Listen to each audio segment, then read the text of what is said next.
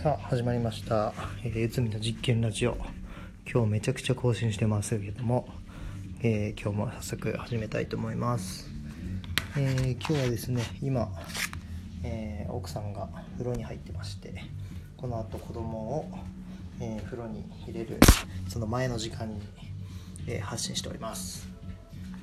えーと今回はですねミニマリスト、まあ、物が少ないっていうメリットを、えー20個ぐらいあるんですけど5つ話したいなと思います、はい、実はもう今日昼ぐらいにこれ更新したんですけど食器洗いしながら、えー実は更新してみたんですけど水の音があのすんごいうるさくて、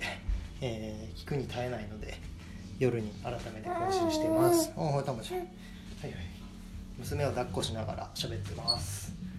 えーとですね、まずミニマリスト、えー物が少ないメリットとしてはですね探し物をする時間が短くなるということですね。えーはいはいはいはい相づちありがとう。まあの探し物をする時間が短くなるってことなんですけど、えーとまあ、ビジネスマンの年間の、はいはい、探し物をする時間で大体150時間ぐらいっていうデータもありまして、まあ、一時あの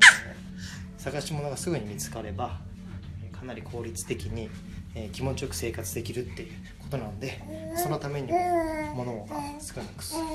いいっていうのはすごくメリットかなと思います。ちょっと変な日本語になっちゃいましたけども。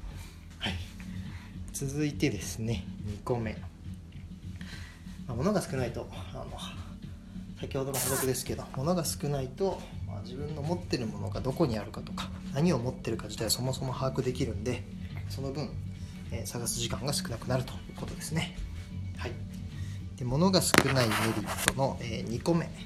は、えーと朝の身支度が楽になるってことですね、えーと自分は、えー、と朝朝の支度の時間ほとんどかかってません。えーとまあ、私服の制服化ってよく言うと思うんですけどもう何を着るかっていうのがもうあの決まってるので毎日ほぼ同じ服着てますんで、えーあとはまあ寒い時は上着羽織るとか、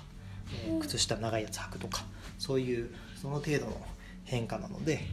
えーと本当に朝全く時間がかかってません。で気持ちよく一日をスタートできますし、まあ、あのコーディネートに悩むっていうことも基本的にはありません。であのおしゃれをそのするをおしゃれをするのを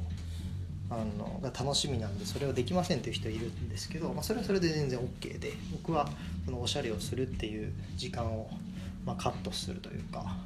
そこに使う時間をカットして他のことに当てようというふうに決めたっていうだけですね。はいまあ、あと基本あの一長羅を着てる認識なんで、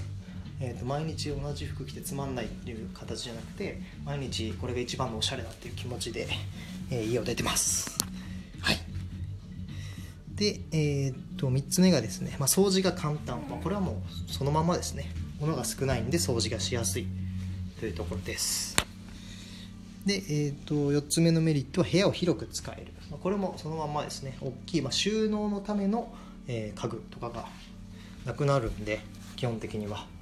なんでその分部屋が広く使えるという感じです。はい。でまあ最後。最後というか、えーいっぱいあるんですけど今日は5つしか喋んないんでそれの5つ目です、えーと引っ越しの準備のストレスが減るっていうことですね、まあ、よく、あのーインスタのストーリーとかで来週引っ越しだけど何も準備終わってねみたいな投稿よく見るんですけど、まあ、物がそもそも少ないとあの必要な段ボールの数も減りますし、えー引っ越しにかかるストレスとか、まあ、準備の時間かなり減るので、まあ、すごく身動きが取りやすい人になれるんじゃないかなと思ってます。で僕はあの結婚して子供もいますし妻も割と普通のあのものの量の人なんで、えーとまあ、引っ越しが一瞬で終わるってことはないんですけど、まあ、一人暮らしの人とかだとあの身軽になるチャンスかなと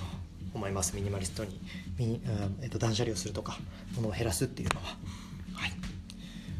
かなり駆け足で喋りましたけど今日はあのこの放送から BGM をちょっと入れてみてましてフリー素材をめっちゃ探して入れてみたんでこの間この間までのお通夜みたいな、えー